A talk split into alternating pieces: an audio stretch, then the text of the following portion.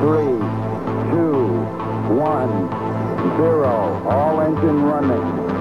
Liftoff. We have a liftoff. Faux de lune. Épisode 5. La Lune, Made in China. Chine, province du Sichuan, Chengdu. Nous sommes en novembre 2022. La ville est inondée de lumière 24 heures sur 24. Plus de nuit ni de jour pour l'activité humaine et l'accueil des touristes qui affluent en masse. Que s'est-il passé en trois ans? En janvier 2019, le monde a assisté à la réussite du programme chinois Chang'e 4, avec cette magnifique photo panoramique de la face cachée de la Lune, un exploit réalisé grâce au petit robot U2 qui a défloré cette surface noire, source de tous nos fantasmes.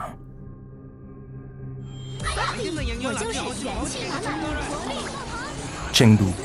Dans cette ville de plus de 14 millions d'habitants, les problèmes de pollution et de concentration urbaine ont poussé les autorités à mettre en place des solutions de réduction de la consommation d'énergie. En 2018, le Centre de recherche spatiale s'était associé avec plusieurs entreprises high-tech pour fabriquer une nouvelle lune. Oui, vous avez bien entendu, conception, construction et lancement de Zhaoming Weijing Illumination Satellite comme on dit en anglais. De fait, cette lune artificielle ne serait que le reflet en miroir de la lumière solaire et serait huit fois plus lumineuse que l'astre lunaire. La promesse? Remplacer les lampadaires sur une zone de 10 à 80 km de diamètre. Un peu fou, mais pas si nouveau.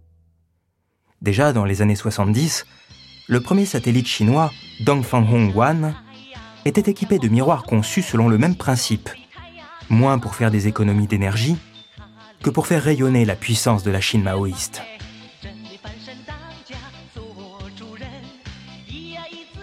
Cette fois, on tient peut-être le bon bout de la Lune artificielle.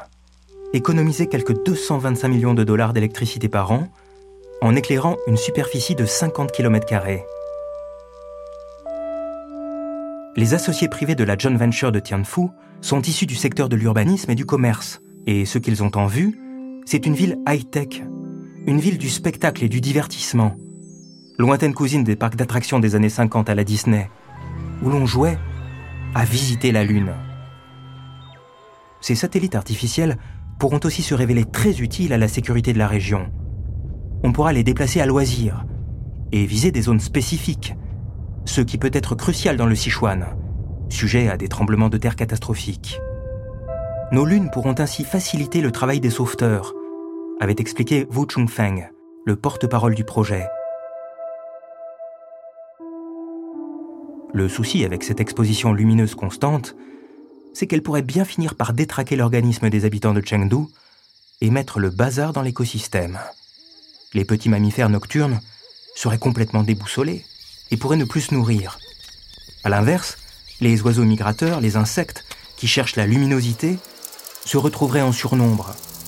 Sans parler des rongeurs qui tomberaient en dépression. Bref, les amis de la Terre ne vont pas apprécier cette nouvelle lune.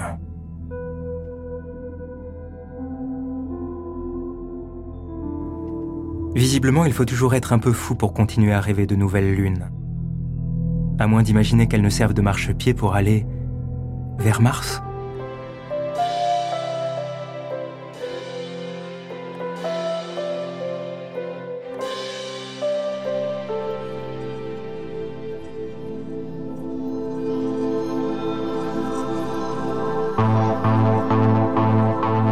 Faux de Lune, une série de podcasts proposés par la Réunion des musées nationaux Grand Palais, à l'occasion de l'exposition La Lune, du voyage réel au voyage imaginaire, jusqu'au 22 juillet 2019. Produit par Narrative.